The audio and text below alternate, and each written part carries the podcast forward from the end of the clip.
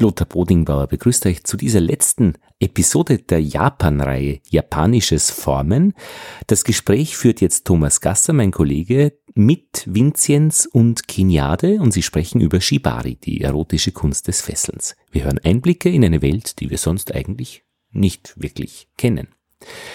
Ein Hinweis noch, Auszüge aus all diesen Episoden über Japan gibt es am 10. Juni 2018 im Österreich 1 Radioprogramm am Sonntag um 18.15 Uhr, Moment am Sonntag, japanisches Formen. Auch über Internet oe1.orf.at. Und jetzt geht's los. Thomas. Könnt ihr auch mal, sagt ihr, sagt ihr mal Hörst was? du mich? Genau, da muss ich gerade fast sogar ein bisschen runtergehen. Ja, wir sitzen hier mit drei Kopfhörern, jeder hat ein Mikrofon und ich sitze hier mit Vinciens. Mhm. und mit Kenyade. Genau. Das sind nicht eure bürgerlichen Namen. Nein. Und vielleicht könnt ihr mir kurz was zu den Namen sagen, wie ihr zu denen gekommen seid und was sie Mhm. bedeuten. Ähm, es ist ein reiner Fantasiename. Ich bin ehrlich gesagt eigentlich über ein Live-Active Roleplay dazu gekommen, ähm, den ich eine Zeit lang gespielt habe und da hat er mir sehr gut gefallen. Mir gefällt halt einfach die Kombination aus Ken, das ist ein bisschen männlich, Jade, das ist sehr weiblich ähm, und vor allem die Abkürzung auch Jade, Jade, ähm, sehr gut. Deshalb habe ich mich damals einfach dazu entschieden, diesen Namen weiterzuführen, weil er auch einfach sonst nirgends auftaucht bis jetzt. Und du, Vinzenz, wie Bei mir war das so, nachdem ich, also nachdem ich angefangen habe, japanische äh, Fesselei zu betreiben, habe ich mir gedacht, ich brauche natürlich einen ganz einen tollen japanischen Namen. Äh, dabei ist es aber so, dass man da halt aufpassen muss, weil gerade im Japanischen die Bezeichnungen ja oftmals äh, viele Bedeutungen haben und natürlich habe ich mit meinem Namen damals ein bisschen in den Mist gegriffen. Und dann habe ich mir gedacht, gut, okay, lässt du das bleiben. Ich bin kein Japaner, äh, lass mir was anderes einfallen. Und da ich äh, auf einer Römersiedlung, ehemaligen Römersiedlung äh, wohne, habe ich mir dann überlegt, was heißt jetzt Fesseln auf Latein? Und dann ist es so, dass halt Vinziens der Fesselnde ist, also der mit dem Seil. Und ja, seitdem bin ich der Vinziens. Vinzenz der Fesselnde. Genau. Jetzt vielleicht die Frage gleich im Anschluss.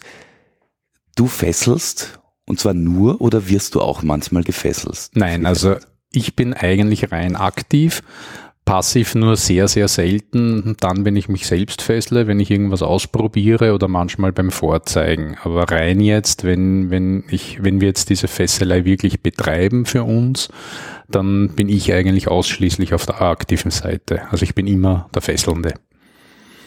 Und du, Kenyade, wie, du fesselst auch. Ich mache beide Seiten. Ich habe begonnen eben, indem ich mich fesseln habe lassen und bin dann aber relativ bald dazu übergegangen, eben auch die fesselnde Rolle in, also überzunehmen. Und wen fesselst du da? Ähm, Im Prinzip engere Freunde würde ich jetzt mal sagen, vielleicht, ja. Ähm, meine Partner.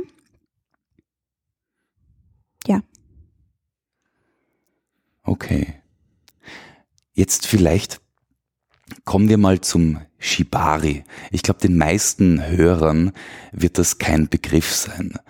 Ähm, deswegen vielleicht von dir, Vinzenz, eine kurze Beschreibung. Was, was ist Shibari? Das Shibari, so wie wir es verstehen und wie wir es hier betreiben, ist äh, eine Fesselkunst, die aus dem asiatischen Raum stammt, also im Speziellen aus Japan und aus verschiedensten Richtungen sich entwickelt hat. Also da spielt die Mythologie eine große Rolle, eine ganz große Rolle die Kampfkünste der Samurai.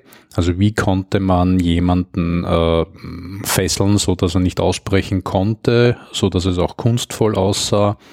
Die Justiz spielt eine große Rolle, also wenn halt Verbrecher oder mm, jemand, der sich was zu Schulden kommen hat lassen, fixiert werden musste und dem, äh, also den, den, den, äh, dann zur Schau gestellt wurde, also wie bei uns der Pranger. Auch das gab es und äh, das ging so weit bis zur Exekution, was teilweise auch mit Seilen geschah. Also so wie die Römer halt die Kreuzigung hatten, hatten die Japaner ähnliche Fesselungen, die dann im Endeffekt bis zum Tod geführt haben.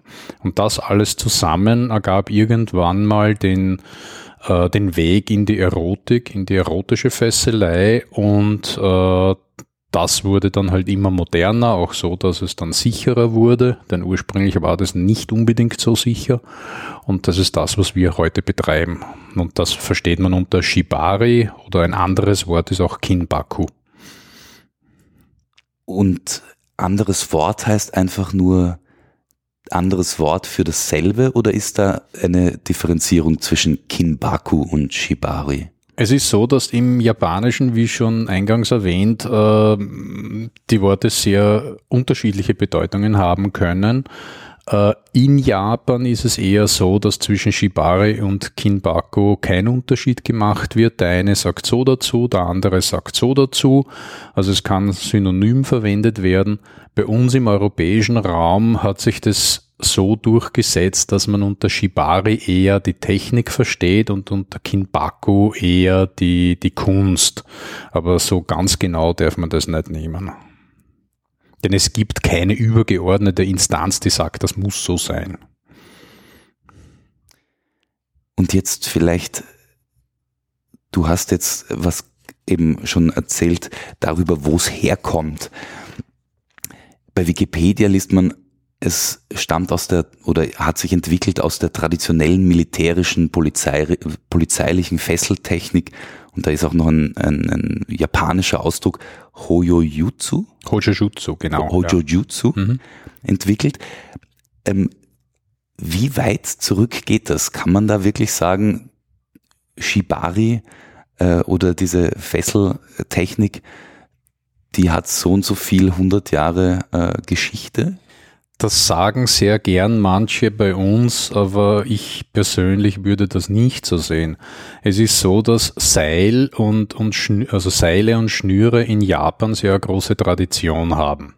Das hat verschiedenste äh, Gründe. Unter anderem äh, ist einer dieser Gründe diese Isolationspolitik von Japan und dass Japan an sich äh, sehr äh, arm an Rohstoffen ist. Also wo bei uns schon lang was mit Metall gemacht wurde, wurde da immer noch, noch mit Seilen gearbeitet. Also wenn jemand fixiert wurde. Das Hojojutsu wird immer gern als der Beginn des äh, Shibari gesehen, stimmt aber nur zum Teil. Wie gesagt, die Mythologie spielt da sehr große Rolle, äh, irgendwelche Darstellungen von gefesselten Personen eine große Rolle und das Hojojutsu ist ein Teil davon, ein wichtiger Teil, teilweise verwenden wir es auch noch. Äh, aber es ist nicht richtig, wenn man sagt, dass Shibari aus dem Hojojutsu entstanden ist. Äh, das wäre bei uns das Mittelalter, also von der Zeit her. Äh, Seile gehen weit bis in die Steinzeit zurück. Also da gab es sogar eine eigene Seilzeit übersetzt, äh, wo halt in Ton Muster mit Seilen gemacht wurde. Und äh, das Shibari, wie wir es jetzt betreiben, ist eigentlich kaum älter als vielleicht 60, 70 Jahre. Also erst äh, nach dem Zweiten Weltkrieg hat sich dieses Shibari so entwickelt, wie wir es heute kennen. Und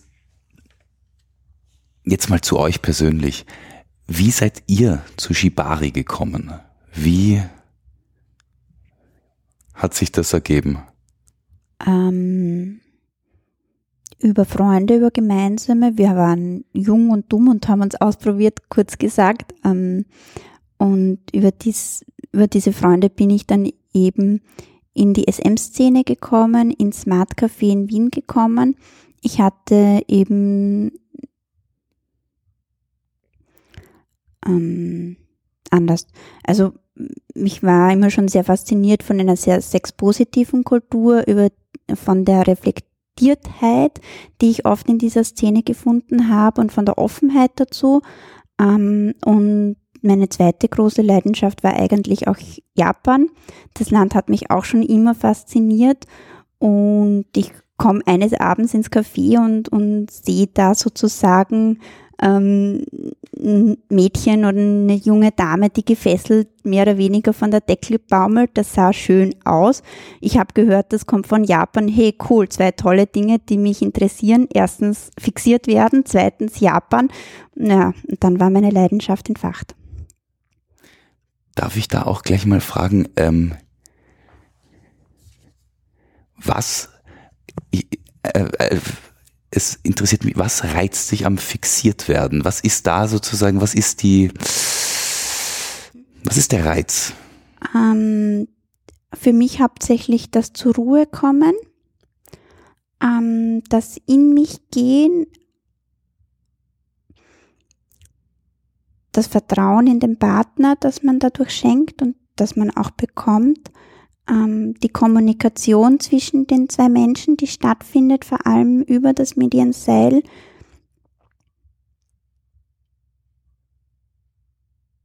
Das fallen lassen können. Man ist auch ein Stück irgendwie, ich weiß nicht, wie ich das beschreiben soll, aber es ist auch ein Stück weit schön, dadurch, dass man sich nicht mehr wehren kann, ähm, kann man auch viel mehr zulassen, was der Partner macht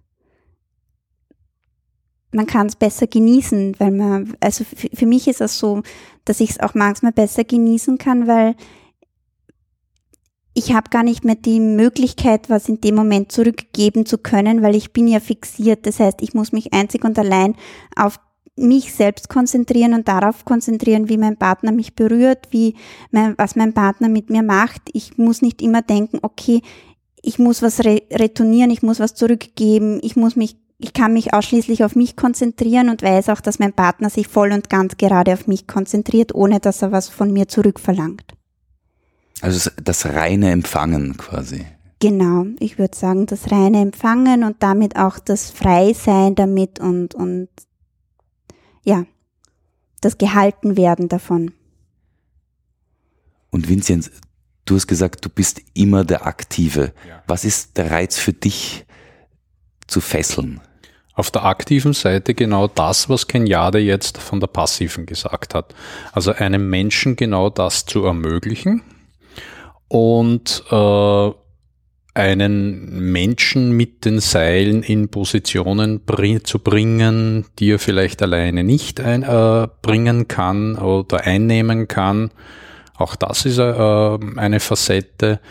Äh, versuchen mit dem Medium Seil Emotionen von dem Partner zu bekommen. Und äh, für mich ist eben das Seil die Möglichkeit, in die Seele eines Menschen zu blicken.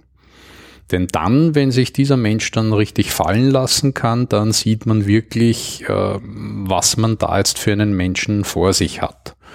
Und das ist auch recht schön. Also ich empfange sehr viel Emotionen von meinem Fesselpartner in dem Moment, wenn ich ihn fessle. Und daran erfreue ich mich. Also das ist so, so, irgendwer hat das ein, ein ganz ein tolles Wort einmal kreiert, so Emotionsvoyeurist. Und das, das bin ich auf die Art. Zusätzlich gibt's dann natürlich noch den Aspekt der, der Akrobatik, des Sportlichen, weil es ist doch nicht so eine leichte Sache, das zu tun. Äh, auch bildnerische Gestaltung gehört dazu. Was kann ich mit einem Körper machen? Wie kann ich diesen Körper formen mit dem Seil? Also das sind da mehrere Aspekte, die da mitspielen. Und vielleicht kannst du kurz mal beschreiben, weil du sagst, in die Seele blicken oder auch Emotionsvoyeurismus. Welche, welche Gefühle spürst du da? Alle. Der also, Partner kann sich dann eigentlich nicht mehr verstecken. Jetzt, wir haben kurz über die historischen, über den historischen Hintergrund gesprochen. Und da ist von Gefangenen die Rede, da ist auch von Folter ja. die Rede gewesen. Wie viel, vielleicht an dich kurz, Kenjade, wie viel Angst oder Furcht spielt da auch eine Rolle? Oder ist das ein, weil ich nehme an, die Gefangenen auf die das zurückgeht, die werden genau das empfunden haben. Die werden da. Natürlich, ja. ja. Ähm, man muss dazu sagen, dadurch, dass wir eben nicht in Japan aufgewachsen sind, fehlt uns natürlich der komplett der kulturelle Hintergrund dazu. Ähm, Dinge, die vielleicht einen Japaner triggern würde, wie jetzt zum Beispiel eine Karada-Fesselung. Das bedeutet für einen Japaner was, triggert mich nicht, weil ich bin nicht damit aufgewachsen. Ich habe es nicht in der Schule gelernt, ich habe halt das europäische Mittelalter gelernt. Ähm, wir kennen Kreuzungen, das würde uns vielleicht mehr triggern. Oder eben eine Schandflöte, damit würden wir mehr anfangen können und das würde in unserem Be Unterbewusstsein wahrscheinlich mehr abspielen. Für eine Japanerin zum Beispiel würde das zum Beispiel eher weniger was sagen die fangen mit dieser Symbolik weniger an. Worauf ich hinaus will, ist, ähm, uns fehlt schon mal dieser, ein Teil dieses Angstaspektes, weil wir diesen gesellschaftlichen Hintergrund nicht gelernt haben und nicht mit, mitbekommen haben, sozusagen in die Kinderwiege. Und das zweite, was ja ist, Shibari mache ich nur mit den Personen, denen ich wirklich, wirklich, wirklich vertraue. Wenn ich den Personen vertraue, kann ich aber keine Angst vor denen haben. Das ist Kopfkino vielleicht sehr nett, wenn man da sich was zusammenreimt, aber in Wahrheit spielt für mich absolut keine Angst mit hinein, weil ich weiß, wenn ich nur ein Zeichen gebe, dass Vinzenz mich sofort runterlässt oder aufmacht oder eben mich rettet sozusagen und dass er nie was tun würde, ähm, was über meine Grenze geht mit jemandem, dem ich das Vertrauen nicht entgegenbringen würde, würde ich das einfach nicht tun.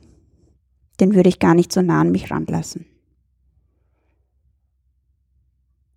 Und an dich, Vinzenz, die Frage, spielt man manchmal aber auch ein bisschen mit dieser, mit diesem, ja, vielleicht auch furchterregenden, dass der Praxis, die man da äh, betreibt, weil äh, irgendwo ähm, also ich, ich frage mich, ist, wie viel Rollenspiel ist da auch äh, in dem ganzen, ja, äh, äh, steckt da drinnen? Ja, oder? so viel, wie ich reingeben will. Also äh, das würde jetzt wahrscheinlich den Rahmen dieser Sendung sprengen, aber die Facetten sind tatsächlich so weit bei dem Shibari, dass wenn einer sagt, ich mache Shibari und dann hat eine andere Person eine gewisse Vorstellung, geht dann zu einer dritten Person und die sagt, ja, ich mache auch Shibari, denkt sich die, die eine, die sich das, das äh, jetzt angesehen hat, naja, das sind aber zwei grundlegende verschiedene Sachen. Na, was ist denn jetzt Shibari? Und es ist also aber beides. Ich kann das jetzt so betreiben, dass ich zum Beispiel meinen Partner wirklich, wirklich echt foltere dabei, weil das eben in diesem SM-Kontext ganz toll ist. Und beide Partner, die das machen, es soll ja immer im, im beiderseitigen Einverständnis sein, äh, das ganz toll finden. Und ich kann aber mit den Seilen so arbeiten, dass das im Prinzip so eine äh, äh, Schmusegeschichte ist, eine, eine wärmegebende äh, Geschichte, so wie wenn ich jemanden eine Decke äh, über den Körper legen würde, wenn, wenn ihm friert. Ich, ich hatte schon äh, Fesselungen äh, für, für Fotoshootings in einem Keller, wo das Model nackt war, hatte die Fesselungen an sich und das war alles super und in dem Moment, wo das letzte Seil von ihr runter war, hat er auf einmal fürchterlich zu zittern begonnen. Ja. Hatte aber nur Seile an, sonst nichts. Also die geben tatsächlich Wärme, weil sich der, der, der Körper beschützt fühlt. Also ich kann der Beschützer sein, ich kann aber der böse Mann sein. Und da dazwischen ist im Prinzip alles möglich. Ich kann wehtun und ich kann aber damit äh, ja, beschützen, einlullen, was auch immer. Also wir verwenden auch sehr gerne den Vergleich, dass es eben so weit auseinanderliegen kann wie ein feuriger Tango und ein langsamer Walzer. Beides sind Tänze, aber nicht miteinander vergleichbar in Wahrheit. Und das ist bei Shibari genauso. Ich kann einen heißen, feurigen Liebestango mit den Seilen tanzen, sage ich jetzt mal. Ich kann aber auch einen sehr intimen, langsamen Walzer tanzen mit den Seilen. Aber, und noch Shibari oder das Fesseln, wo es herkommt, hat natürlich zunächst mal mit Tanz nichts zu tun. Also das ist erstmal ähm, quasi äh, Immobilisierung eines Gefangenen, äh, Folter. Äh, jetzt meine Frage, gefährlich, wie gefährlich ist es oder kann es sein, Shibari? Du sagst, ähm, Kenyade, dass du nur mit Leuten das machst, denen du so wirklich vertraust. Hat das auch was mit der Sicherheit zu tun? Also ist es, ist es auch etwas, oder vielleicht Vinzenz, etwas, was, wenn man es nicht richtig macht, auch gefährlich sein kann? Ja, definitiv.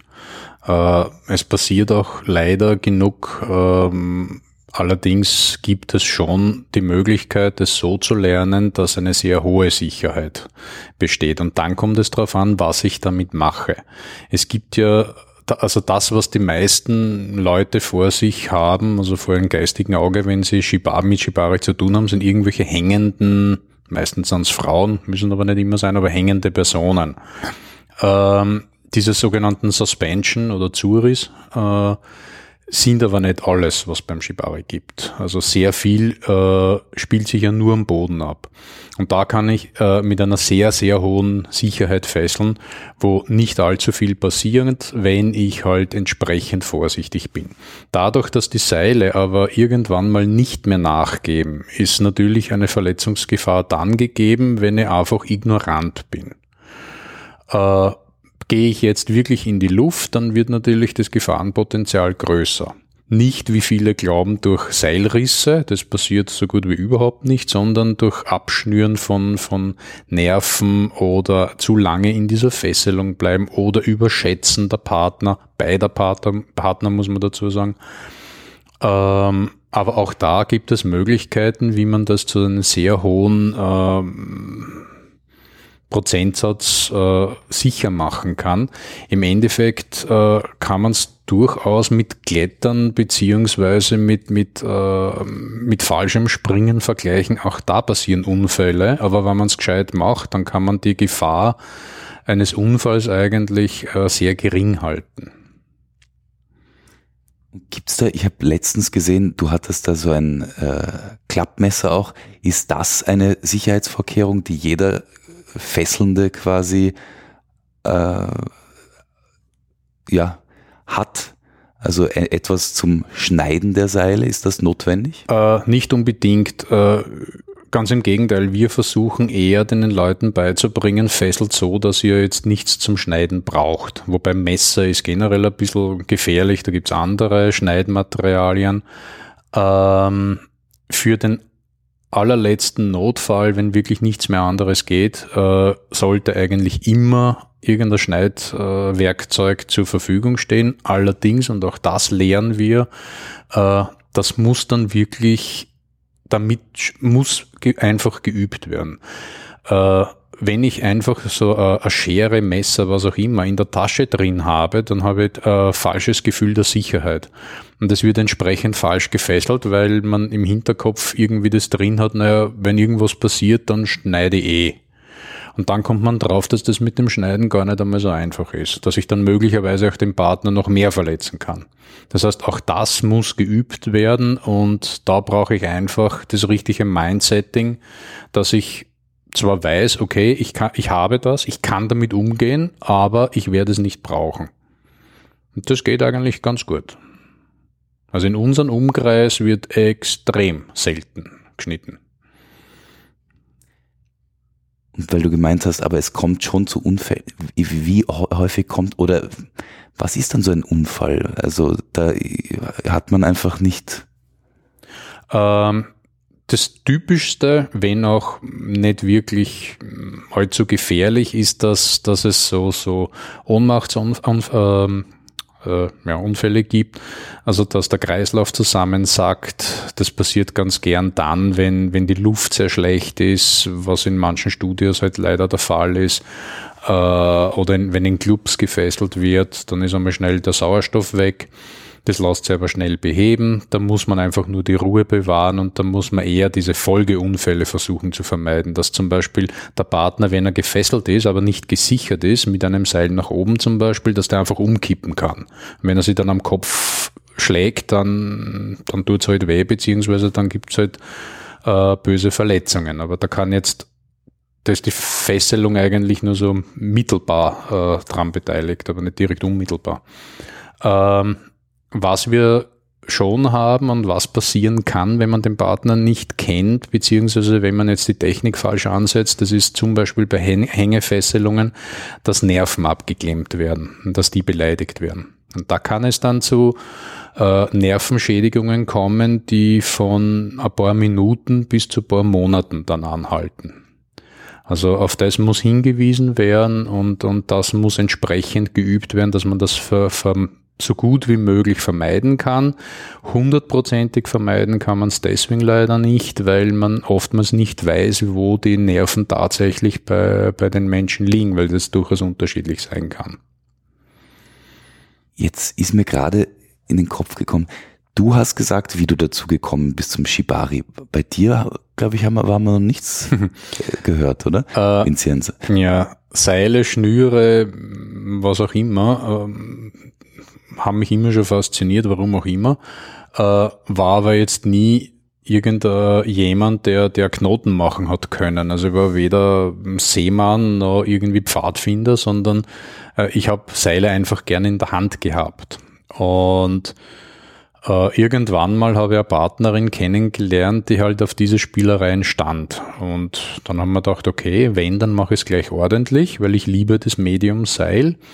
Und so bin ich in das reingekommen. Dann habe ich eben gesehen, gut, da gibt es noch mehr. Also nicht nur das, was damals bei uns praktiziert wurde, eher die Western Bondage, sondern eben das Shibari. Habe versucht, es in Europa, also in, in Österreich zu lernen, bin draufgekommen, da gab's niemanden und dann habe ich mir halt weiter umschauen müssen und bin dann zum Glück gleich zu dem Meister gekommen, der mich auch jetzt noch unterrichtet. Und der lebt eben in, in, in Japan, äh, das ist äh, Osada Steve. Und der hat in Deutschland Kurse gegeben und die habe ich besucht und so bin ich dann in das reingekommen. Und der ist als Deutscher aber in Japan genau. und lehrt dort genau. Shibari. Genau. Ähm, und von wem hat er es gelernt? Da gibt es mehrere äh, Meister. Äh, einer ist eben äh, Osada Aikishi, von dem hat er dann den Namen geerbt. Und ein weiterer ist Yukimura Haruki. Beide leben leider nicht mehr. Also die beiden werden zu den Großmeistern gezählt. Und äh, Osada Steve hat so wie ich das sehe, als erster wirklich ein System in das ganze Shibari hineingebracht. Vorher hat jeder für sich mal gefesselt und, und es war nicht einfach, diese Kunst weiterzugeben und er hat jetzt ein System entwickelt, nachdem man das Ganze auch lernen kann und, und wo das auch reproduzierbar ist und, und, und wo man ein Schulsystem quasi aufziehen kann, wie man das wirklich von der Pike auf bis, ja, wenn man das will, bis zur Show dann machen kann. Hat diese Schule einen Namen oder ist es einfach sozusagen, ihr seid Schüler von Osada Steve? Nein, das nennt sich Osada Rio. Das ist eben die Schule. Und da gibt es mehrere äh, Instruktoren weltweit. Ich glaube, momentan sind es äh, vier. Und äh, ja, und ich bin halt einer davon. Jetzt vielleicht, du hast schon erwähnt, dass du mal ähm, in einem Keller für ein Fotoshooting äh, eine Fesselung äh, gemacht hast. Welche Rolle spielt denn die Fotografie im Shibari oder in Bezug? Äh, also ich, mein Erstkontakt mit Shibari waren Fotos, die man sozusagen online sieht. Mhm. Ähm, jetzt äh, habe ich mich gefragt, okay, macht man oder ist das normal, dass man dann einfach ein Foto macht von seiner Fesselung? Oder ist das einfach, ja, so ist halt das, äh, online ist halt ein, ein visuelles Medium und da äh, braucht es halt auch Fotos. Beziehungsweise es gab ja auch, ich weiß jetzt nicht, dieser ähm, japanische ähm, Fotograf Nabuyoshi Araki. Ja. Ich glaube, über den ist auch ein bisschen das Shibari ja. schon sehr früh, ja. ich weiß jetzt nicht, in den 80ern oder so, ja, ich glaub, in den Westen gekommen. Also der hat eben das auch irgendwie ähm, als Kunst äh, verstanden und auch genau. Fotografien gemacht. Genau. Äh, ist da, glaube ich, in Japan aber auch äh, manchmal, also da, da ich überhaupt was in Japan, ich, ich weiß jetzt nicht, wie, wie da das Shibari äh, sozusagen aufgenommen und wahrgenommen wird, aber der hat auf jeden Fall fotografisch das sehr stark in unserem Blick geprägt. Aber vielleicht zurück zur Frage, ähm, welche Rolle spielt die Fotografie?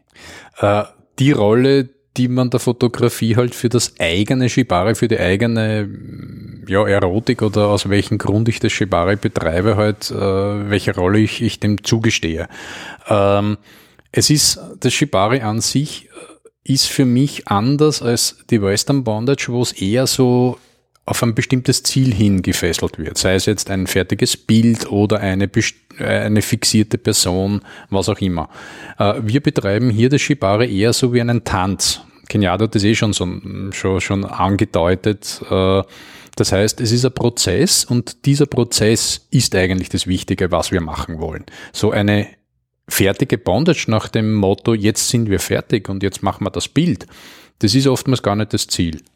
Will ich das aber machen, weil ich sage, okay, ich mag jetzt äh, ein Shooting machen, dann fessle ich schon ganz anders. Dann ist der Weg nicht das Wichtige, sondern dann ist wirklich das Ziel da, okay, ich mache da jetzt äh, äh, ein Bild. Und äh, es ist insofern schon wichtig, weil äh, so ist es eigentlich unter die Leute gekommen, so wurden andere darauf angesprochen. Und, und so haben halt irgendwelche Leute überhaupt damit mitbekommen, dass es das gibt. Und die Fotos können eben so entstehen, dass eben aus einer Session heraus Bilder entstehen. Das heißt, da habe ich nicht wirklich ein Ziel gehabt, sondern irgendwann einmal ist das Foto gemacht worden. Oder ich habe ganz präzise ein Ziel und auf das fessle ich jetzt hin. Sind aber zwei komplett unterschiedliche Wege. Und jetzt unsere Sendung, die wir machen, ja. heißt im Titel Japanisches Formen.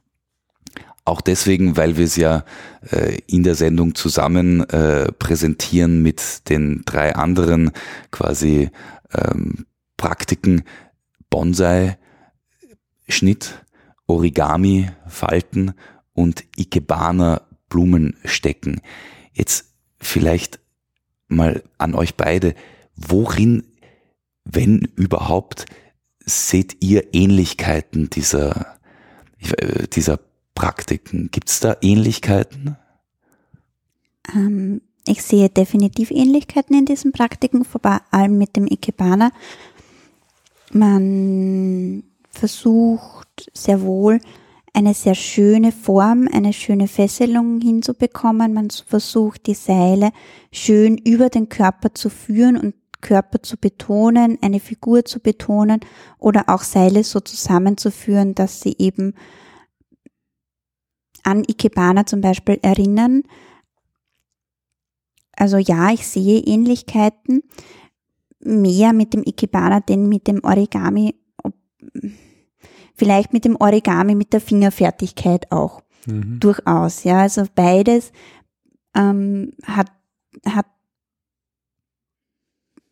bei beiden muss man sich etwas vorstellen können, sage ich jetzt mal, wo man hin möchte. Man ist zwar in dem Moment auf dem Punkt, das man gerade macht, also an dem, ich sage jetzt mal Knoten, obwohl wir ja keine Knoten machen, aber an diesem Knoten, an dem wir gerade sind, muss man mit dem Gedanken sein, aber man braucht trotzdem ein Gesamtkonzept. Man muss hinterher im Kopf haben, was in etwa rauskommen muss. Und ich denke, bei Origami ist das wahrscheinlich ähnlich, also zumindest für mich. Ich muss am Anfang wissen, was ich falte, damit ich es überhaupt falten kann. Und bei Ikebana ist es auch für mich so, ich muss am Anfang wissen, wie ich den ersten Stecken stecke, damit ich dann zum Schluss ein wunderschönes Blumenkonstrukt hinkriege. Und was ist eurer Ansicht nach jetzt das spezifisch Japanische? Nicht jetzt unbedingt an diesen Praktiken, sondern vielleicht zurück auf Shibari. Was ist das Japanische am Shibari? Was äh, vielleicht auch, weil du vorhin meintest, es gibt ein Western Bondage mhm. und das Japan Bondage oder Shibari. Ähm, was ist das? Äh, einerseits eben das Ziel, dass eben der Weg das Ziel ist. Ich will jetzt mit meinem Partner eine schöne Zeit haben und nicht irgendwann eine fertige Bondage. Äh, das sieht man natürlich nicht auf Bildern, aber wenn ich bei so einer äh, Prozedur, bei so einer Session zusehe, dann weiß ich, in, aus welcher Richtung kommt wer, wenn er fesselt, wie geht er mit dem Partner um oder steht der Partner jetzt einfach nur wie eine Salzsäule da und irgendwer läuft rum und legt Seil an den Partner an. weil er ja dann ein Bondage haben will. Also das ist für mich einmal ein großer Unterschied. Ähm, und äh, das nächste ist eine andere Art der Symmetrie.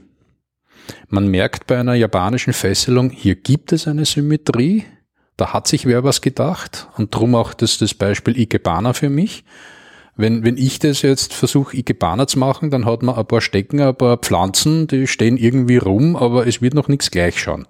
Wenn das ein, ein, ein Ikebana-Künstler macht, dann ist es so, es ist trotzdem, ja, natürlich hat es eine bestimmte Regel, aber die würde ich jetzt nicht erkennen. Aber ich weiß genau, man darf jetzt an diesem Kunstwerk nichts ändern.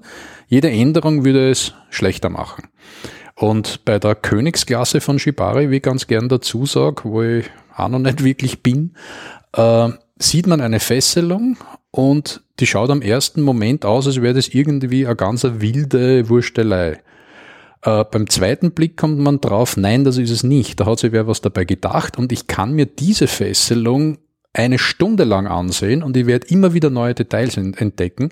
Anders als bei den, den äh, älteren äh, Western äh, Bondages, wo man gleich einmal gesagt hat, wow, das schaut super aus, symmetrisch und toll, aber nach fünf, spätestens nach fünf Minuten wird diese Fesselung in der Betrachtung langweilig. Und das hat man beim Shibari nicht. Und jetzt kann man aber auch sagen, wie sich dann das Shibari, wie es in Österreich praktiziert wird, äh, verändert hat? Oder gibt es da äh, auch eine Differenz sozusagen japanisches Shibari und österreichisches Shibari? Ich würde sagen, ein Japaner macht japanisches Shibari und der Österreicher macht österreichisches Shibari.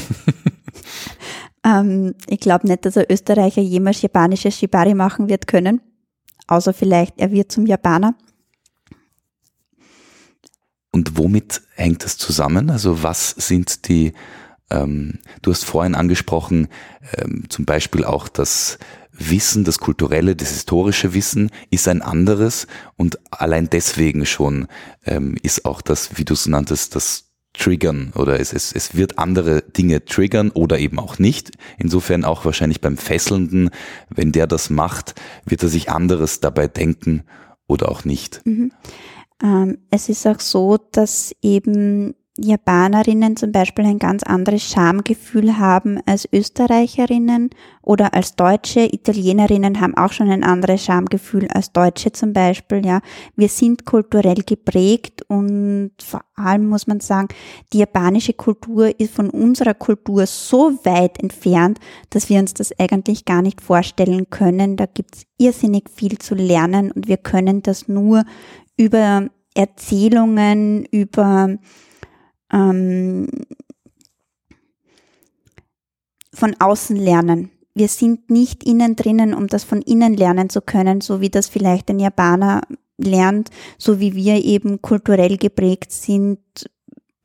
Beispiel, ähm, dass es bei uns niemanden in der Firma komisch vorkommt, dass wir uns ab 12 Uhr bis 4 am Nachmittag Mahlzeit wünschen, ähm, würde das ein Japaner vielleicht sehr komisch vorkommen, warum man vier am Nachmittag noch immer Mahlzeit wünscht oder warum man überhaupt Mahlzeit wünscht, wenn man vielleicht gar nicht vorhat, essen zu gehen. Ähm, und so gibt's viele, viele kleine Punkte. Da fängt schon an eben, dass wir ein anderes Distanzgefühl in den Gesprächspartner haben. Wir sitzen jetzt zum Beispiel hier sehr eng zusammen, ja. Das ist in Japan ein ganz ein anderes Distanzgefühl als zum Beispiel in Europa. Ihr wart aber beide schon in Japan, oder? Ja. Habt dort auch quasi mit anderen Shibari praktizierenden Kontakt gehabt, von denen auch gelernt oder mit denen zusammen gelernt. Ähm, das heißt aber, du sagst schon, so richtig verstehen, wie die das betreiben oder wo das herkommt. Also man, man kann sich dem nur annähern. Ich denke, man kann sich dem nur annähern, außer man lebt vielleicht wirklich viele, viele Jahre dort und kann dann eben die Kultur verstehen. Die Frage ist eben tatsächlich, inwiefern man eine fremde Kultur jemals wirklich so verstehen kann wie jemanden, der in diese Kultur hineingeboren ist. Das gilt aber für alle Kulturen. Für mich ist es auch so, ich frage mich oft, muss ich es überhaupt tun? Das Versuchen zu verstehen, ja, aber dann, wenn ich zum Beispiel in Japan bin und da schalte ich auch, da versuche ich den Europäer aus mir irgendwie rauszunehmen und inhaliere, was ich da sehe, was ich da, da mitbekomme und hinterfrage es, es einmal nicht. Das mache ich dann erst, wenn ich zu Hause bin. Äh, da ist es schon so, dass mein Meister halt oftmals sagt, na ihr verwässert ja äh, die japanische äh, Fesselkunst. Ja, ich bin aber dann doch ein bisschen der Meinung, das muss ich aber auch tun, weil äh, ich fessle ja nicht in Japan, ich fessle hier. Da gibt es andere Bedürfnisse. Äh, ich habe andere Bedürfnisse als ein Japaner. Äh, meine Partnerin hat andere Bedürfnisse, als wäre sie eine japanische äh, Partnerin in Japan. Und da versuche ich dann schon äh, quasi die Bedürfnisse, die wir hier haben, zu befriedigen und nicht die, die es möglicherweise in Japan gibt. Versuche aber natürlich so, so nahe an, an, an dem heran zu, zu, gehen oder zu bleiben, wie es mir möglich ist. Aber ich unterscheide da schon sehr stark. Ich sage dann, okay, gut, ich weiß oder ich glaube zu wissen, warum es drüben so ist. Ich glaube zu wissen, äh, woher es kommt, nur da wäre da bei uns keine Chance haben damit muss ich mir was anderes einfallen lassen. Und darum wird es nie genau dasselbe sein. Ich finde das aber eigentlich nicht schlecht. Manche versuchen das da krampfhaft darüber zu bringen und meinen, das muss so sein. Nur äh, da sage ich dann wieder, das ist immer eine Gefahr, wenn ein, ein westlicher Mensch versucht, asiatischer zu sein als die Asiaten. Weil dann, das habe ich auch schon mitgekriegt, dann lachen die Asiaten dann drüber weil es ist dann oftmals auch nicht so eng sehen. Also es ist, es ist auch nicht notwendig und, und wir haben da unsere Kultur und, und unsere Bedürfnisse und, und da nehmen wir uns halt einen Teil aus dem Osten halt heraus, der uns gefällt und da versuchen wir das Beste draus zu machen. Vielleicht noch eine Frage zur gesellschaftlichen Akzeptanz von Shibari.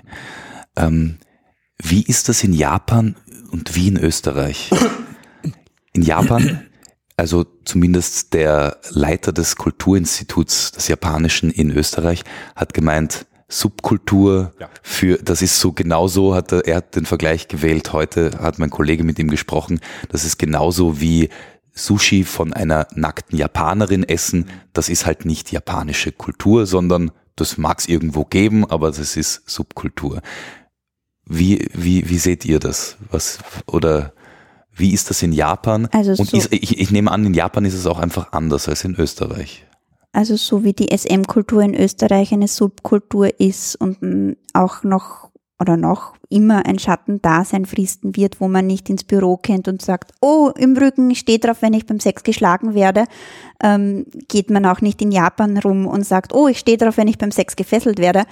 Ähm, das denke nicht, dass das jemals gesellschaftstauglich ist und ich sehe auch nicht den Sinn darin, es gesellschaftstauglich zu machen, weil was in meinem Schlafzimmer passiert, ist noch immer meine Angelegenheit, die möchte ich jetzt nicht unbedingt mit meinem Vorgesetzten teilen müssen. Und weder in Österreich noch in Japan. Im Japan spricht man, glaube ich, noch viel weniger darüber, auch wenn ich persönlich von außen das Gefühl habe, dass die Japaner eher sexuellen Dingen offener gegenüberstehen als wir Österreicher und gern mal auch ein bisschen experimentierfreudiger sind, sind sie aber meiner Meinung nach gleichzeitig ähm, schamhafter und ähm, verstecken das auch vor anderen Leuten mehr. Also ich glaube nicht, dass das je irgendwo offen erzählt wird. Also. Äh, bei, also ich denke, dass es bei uns ähm, ein bisschen mehr aus der Subkultur rausgekommen äh, ist, aber aus dem Grund, weil wir es äh, geschafft haben, äh, rein jetzt die Fesselei, also da nehme ich jetzt wirklich nur das Shibari heraus, äh, durchaus so äh, zu betreiben, als wäre es Sport.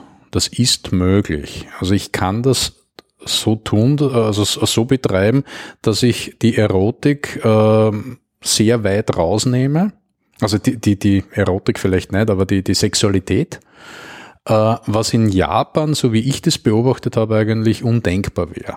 Also da, da wird nicht nur gefesselt. Da werden noch ganz andere Sachen auch gemacht. Also wenn man da in den Clubs ist und sich irgendwelche Shows ansieht, da wird alles Mögliche noch gemacht. Äh, und bei uns ist es doch so, dass man das auch so lernen kann, dass man das als Körperertüchtigung sehen kann.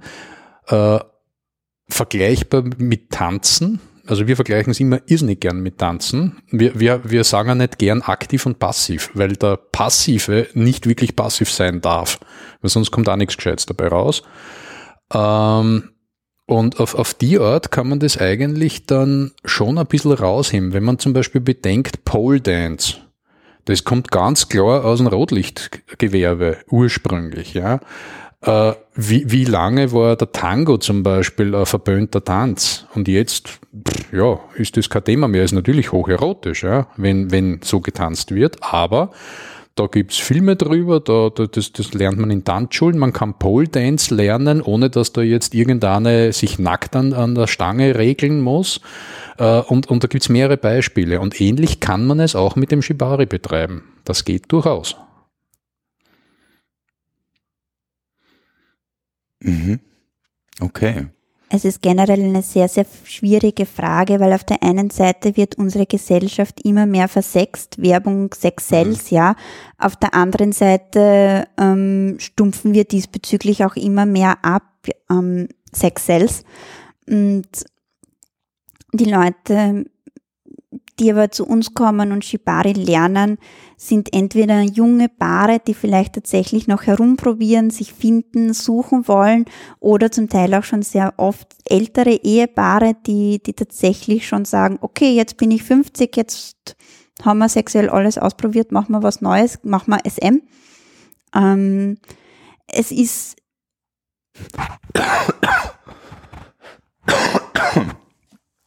es ist in Österreich schon so, dass man eher drüber sprechen darf. Also über Shibari noch eher als über SM.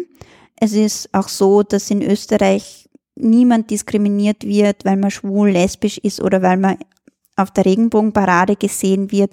Es ist in Österreich auch so, dass man erwarten darf, nicht diskriminiert zu werden, wenn der Chef draufkommt, dass man tatsächlich die härtere Gangart im ähm, Schlafzimmer fährt weil man einfach sagt, was in meinem Schlafzimmer passiert, tut mir leid, Chef, das geht dir nichts an. Ähm, das sind nur immer meine eigenen vier Wände. Und ja. Und wenn es quasi Vorbehalte gibt, die geäußert werden oder ähm, Kritik, die geübt wird, welche wäre das dann? Also was, was habt ihr schon sozusagen aus dem äh, entfernten Bekanntenkreis oder irgendwie von vielleicht auch äh, Fremden, die das gehört haben, das macht ihr oder so. Was, was äh, hört man da? Das ist ja pervers. Ihr seid sehr krank. Und was würdet ihr denen erwidern oder wie, was, was, was sehen die nicht?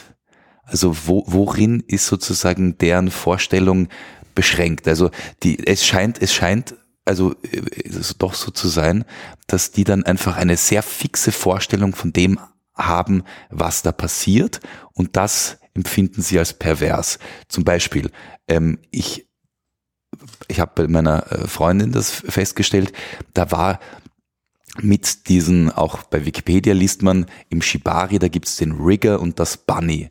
Und allein schon diese äh, Namen haben für sie eine, oder haben äh, sie dazu äh, gebracht zu sagen, das ist nicht in Ordnung. Das ist nicht in Ordnung. Hier wird die Frau zum Sexualobjekt gemacht. Da gibt's quasi jetzt wir haben in der Szene sehr, sehr viele ja. Feministinnen, die sich genau mit diesem Thema beschäftigen, ähm, die das auch auf der Universität studieren.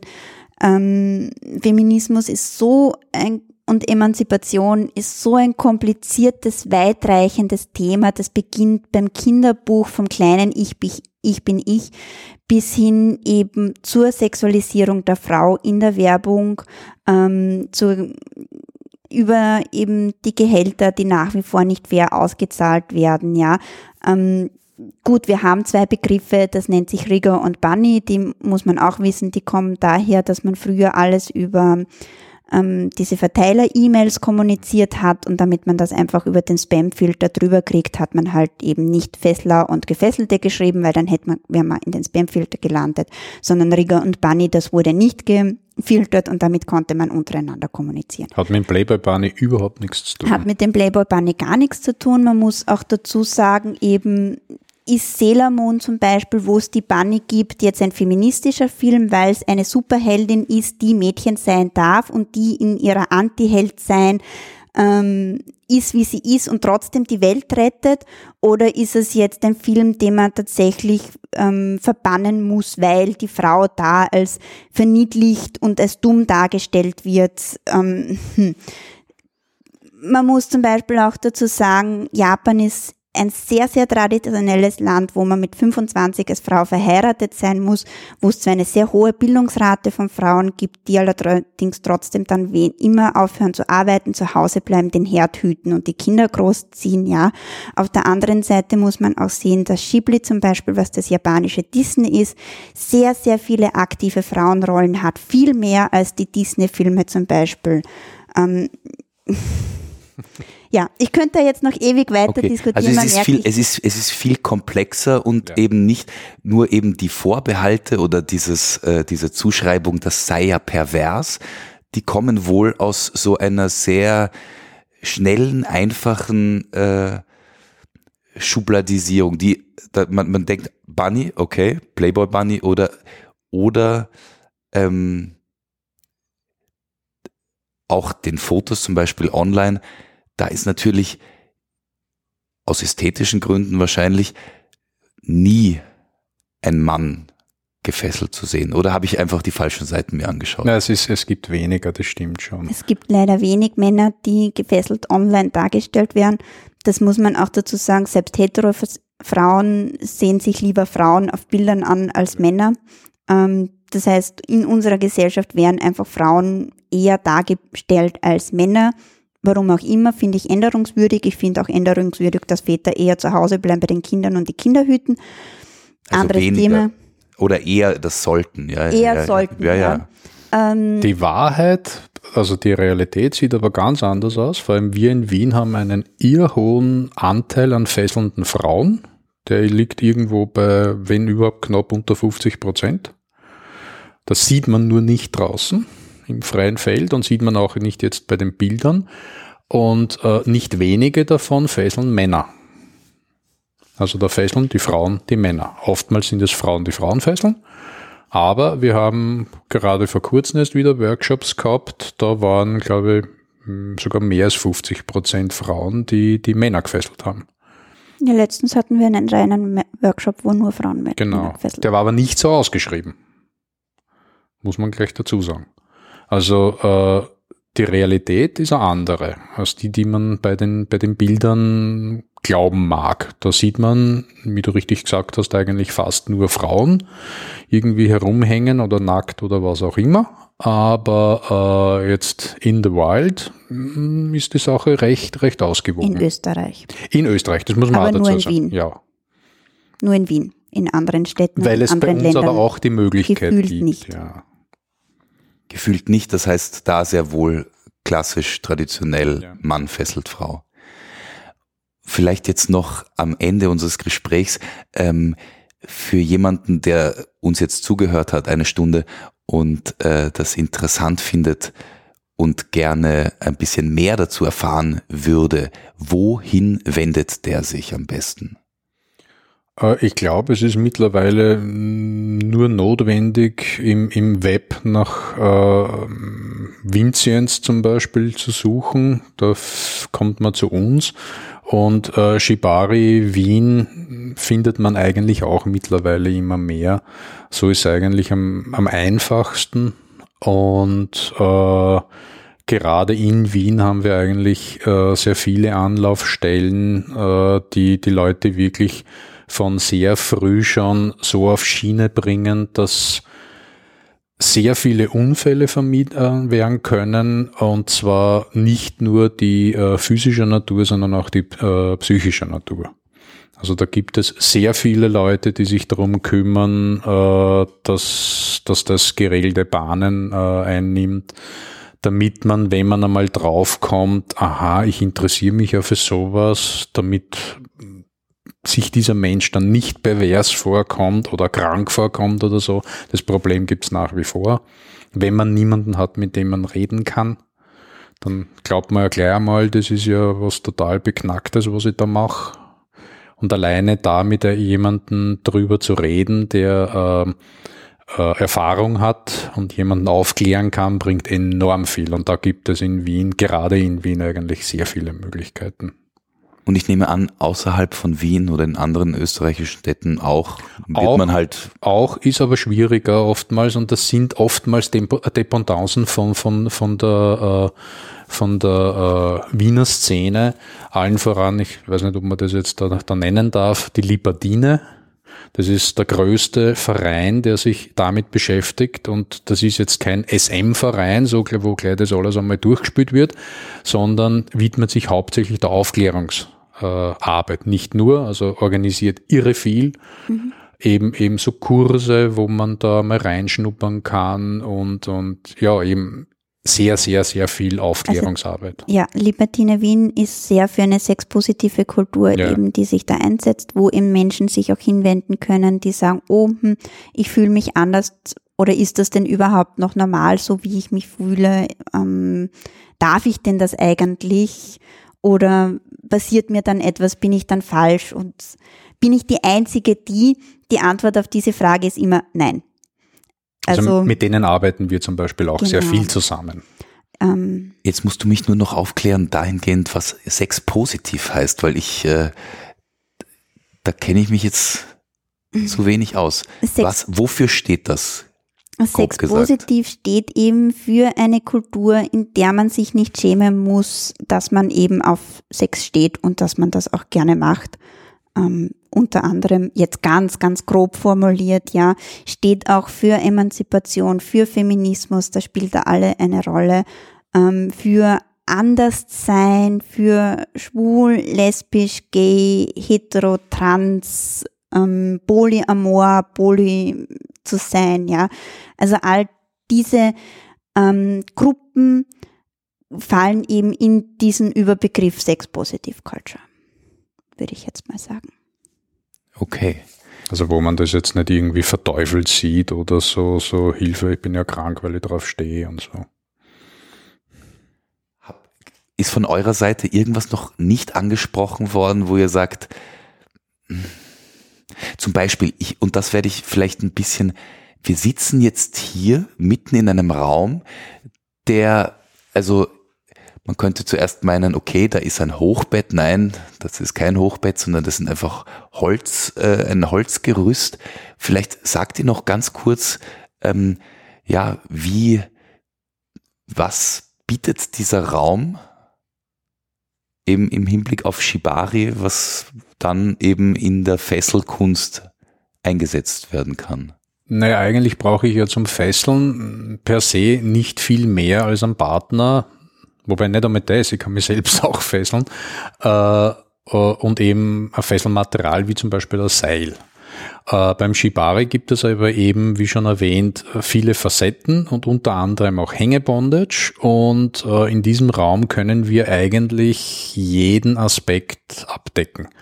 Also wir haben da eben dieses Balkengerüst, wo wir Personen äh, aufhängen können, das Aufhängen klingt jetzt so gerade so blöd, fixieren können an den, den äh, stehenden Balken, an den querliegenden Balken.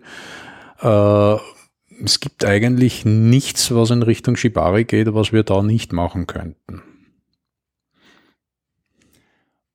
Und jetzt vielleicht noch abschließend, wirklich abschließend, weil zu, zu den Seilen, sind das ganz normale Seile oder was ist sozusagen, womit wird im Shibari gefesselt? Äh, auch da kann ich eigentlich alles nehmen, was ich mir vorstellen kann. Durchgesetzt äh, haben sich Jute-Seile mit einem Durchmesser von ungefähr 6 Millimeter. Das ist dieses äh, traditionelle Fesselmaterial, das aus Japan kommt. Äh, da ist es so, dass diese Seile natürlich für diese Personensicherung nicht geeignet wären. Also da macht man es dann eben mit der Technik, dass man dann auch mit solchen Seilen jemanden sicher aufhängen kann. Aber das sind eben Juteseile, die gibt es mittlerweile auch in Europa zu beziehen. Das gab es bis vor, ich sage jetzt einmal sieben Jahren nicht.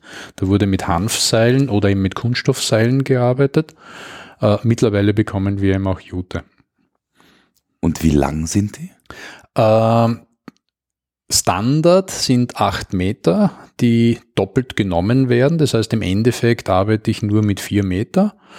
Und ähm, so, so verwendet werden Längen so zwischen vier bis maximal zehn Meter. Es wird versucht, die Länge nicht zu lange zu halten, damit man äh, da nicht irgendwelche Knoten reinbekommt, wenn es am Boden liegt oder damit ich nicht ewig lang brauche, bis ich heute halt das Seil an den Körper gebracht habe. Denn wenn das Seil aus ist, nehme ich einfach das nächste und fessle weiter. Und jetzt noch, wahrscheinlich könnte man stundenlang sprechen, auch über die Technik, aber du hast davon gesprochen, äh, Knoten macht ihr eigentlich nicht. Mhm. Was macht ihr dann? Seilwickelungen. Also Seilsperren, Seilbremsen, ähm, Wickelungen um das Seil. Dadurch, dass wir mit Jute arbeiten, also eben mit, ein, mit einer Naturfaser, hat man genau die Reibung, die man benötigt, damit das Seil äh, über äh, wie Kenyatta erwähnt hat, äh, Seilbremsen und Seilsperren äh, und die halten dann. Also man braucht keinen technischen Knoten, sondern das, das Seil hält in sich. Würde ich ein Kunststoffseil nehmen, würde das nicht funktionieren. Bei Kunststoffseilen brauche ich Knoten, weil sonst wird das alles auseinanderfallen. Bei Juteseil funktioniert das auch ohne Knoten. Darum können wir sehr äh, äh, Partner nah sehr auf Kontakt fesseln, weil wir uns nicht irgendwie da auf einen Knoten konzentrieren müssen und damit abgelenkt werden, sondern wir können uns ganz auf den Partner konzentrieren. Es sind knotenähnliche Techniken, ja. würde ich es jetzt mal hier beschreiben. Und ich würde auch so beschreiben, dass es sich bis in kleine Lego-Bausteinchen eben einfach ähm, zerteilen lässt, um die man lernen kann, so Mikrounits. Und wenn man die zusammen ersetzt, ergibt es ein großes Ganzes. Mhm. Und wie lang, jetzt vielleicht als Abschlussfrage, wirkliche echte Abschlussfrage, wie lang äh, fesselt ihr schon? Also gemeinsam wie lange lernt ihr das also. schon? Oder ja, nein, ähm, gemeinsam, genau. Und dann aber auch jeder für sich? Wir sind ein Paar seit Mai 2012 und ja, haben jetzt wieder unser Jubiläum. genau. unser sechsjähriges.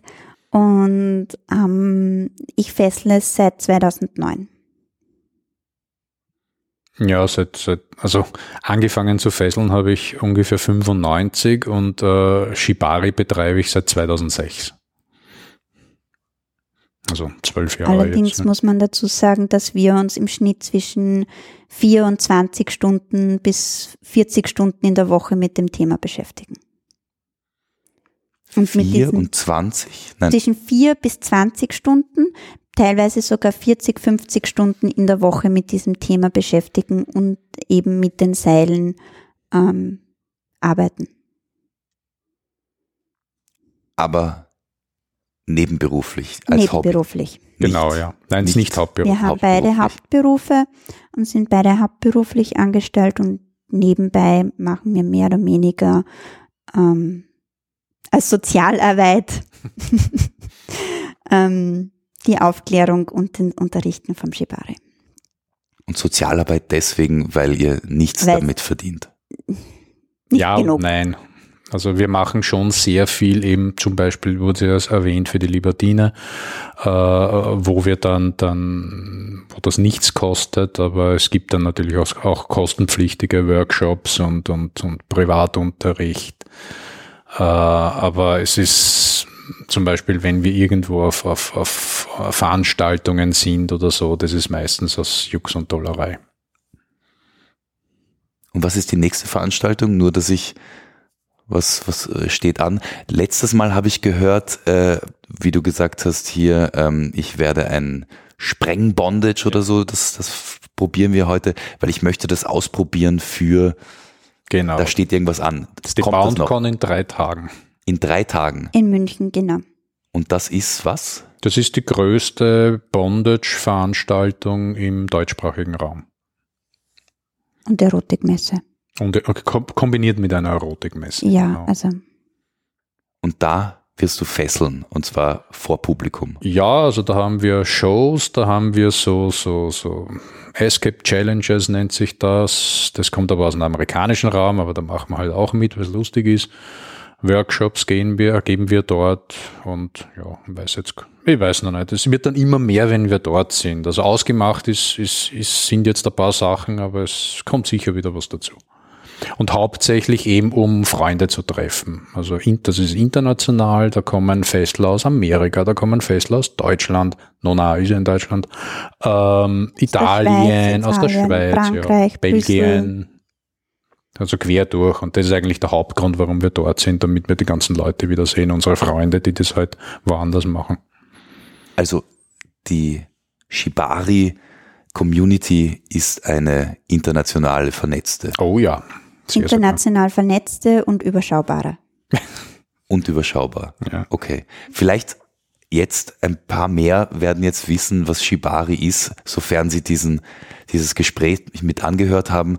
Vielen Dank, dass ihr mit mir gesprochen habt. Vielen Dank. Das war ein Danke Experiment auch. für mich, muss ich gestehen. Ich habe dieses Setting, also hier mit den Kopfhörern und dieses Gespräch als Ganzes, weil das ist die Idee, wenn, wenn ihr bereit seid, sozusagen, dass wir das als Ganzes auch online stellen, das ist dann mein erstes, muss ich gestehen. Sonst habe ich, so wie das letzte Mal in der Küche hier, das Mikrofon und da hört man mich weniger gut. Äh, heute auch meine Stimme ein bisschen angeschlagen, aber ich hoffe, die, die jetzt zugehört haben, hatten trotzdem ein gutes Hörerlebnis. Ich hoffe auch, ist auch mein erstes Radiointerview. Ja. so.